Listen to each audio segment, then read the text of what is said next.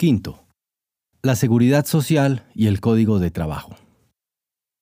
Para quienes gobernaban Guatemala en aquellos tiempos, el objetivo principal de la revolución debía concentrarse en un nuevo estatuto que, estableciendo firmemente nuevos derechos para el trabajador, modernizase las relaciones laborales y otorgase a estos mejores condiciones de vida. Ya parte de la tarea se había realizado al redactar la constitución vigente, que con lujo de detalles incursionaba en el terreno mencionado, así como en algunas leyes provisionales aprobadas con cierta celeridad. Pero el primer paso importante en el camino señalado se daría con la aprobación, el 30 de octubre de 1946,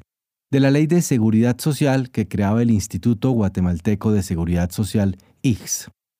Iniciativas similares se habían puesto en práctica ya en varios países de nuestra América, y se continuarían aprobando en algunos otros en los años subsiguientes. El IX, inaugurado el 2 de enero de 1948 e inspirado en la obra de Roosevelt y en doctrinas europeas, no haría otra cosa que crear un sistema de protección a la salud y de pensiones que bajo la modalidad conocida como de reparto alcanzaría a proteger a la fracción organizada de los asalariados aunque mostraría con el correr de los años todas las limitaciones y las deficiencias que posee tal sistema. Más importante sería, desde el punto de vista de sus repercusiones políticas, la promulgación de un código de trabajo en el que los revolucionarios en el gobierno depositarían sus más grandes esperanzas, en tanto que desde otros sectores sería fuertemente objetado. En las opiniones prevalecientes en la época, en Guatemala y en casi todo el mundo,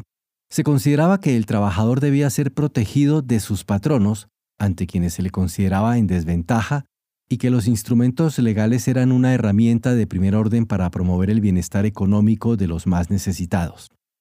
El obrero, tal como en el marxismo, se consideraba un ser explotado, despojado de derechos, al que había que otorgar la protección del Estado para colocarlo en igualdad de condiciones. La ley debía así fijar normas explícitas en cuanto a seguridad, horarios, formas de pago y hasta decidir qué resultaba justo o injusto en materia de salarios o cuando se presentaba algún conflicto. El código, aprobado por el Congreso el 17 de febrero y promulgado oficialmente el 1 de marzo de 1947,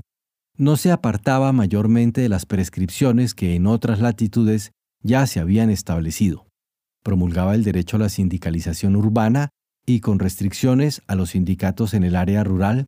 legalizaba las huelgas obreras con un mecanismo de conciliación obligatoria y garantizaba protección en cuanto a horarios de trabajo y despidos injustificados.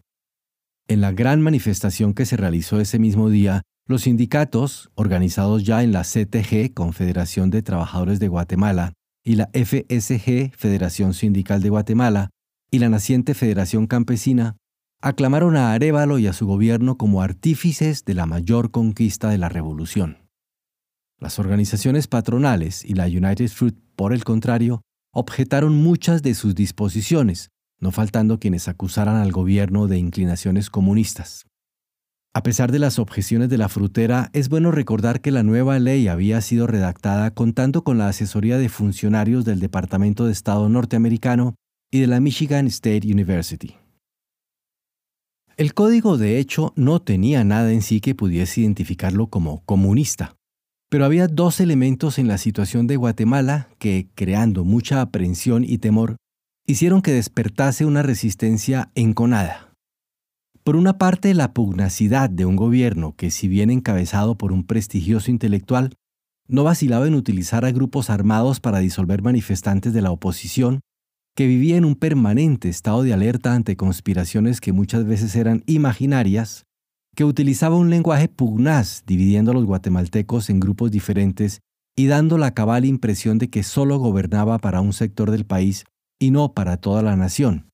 Por otra parte, el rápido crecimiento y organización de unos sindicatos que, además de luchar por reclamos laborales específicos, entraban directamente en la lucha política se alineaban normalmente con las consignas del movimiento comunista internacional y estaba dirigido, al menos en parte, por figuras de clara orientación marxista, como su principal conductor, Víctor Manuel Gutiérrez Garbín.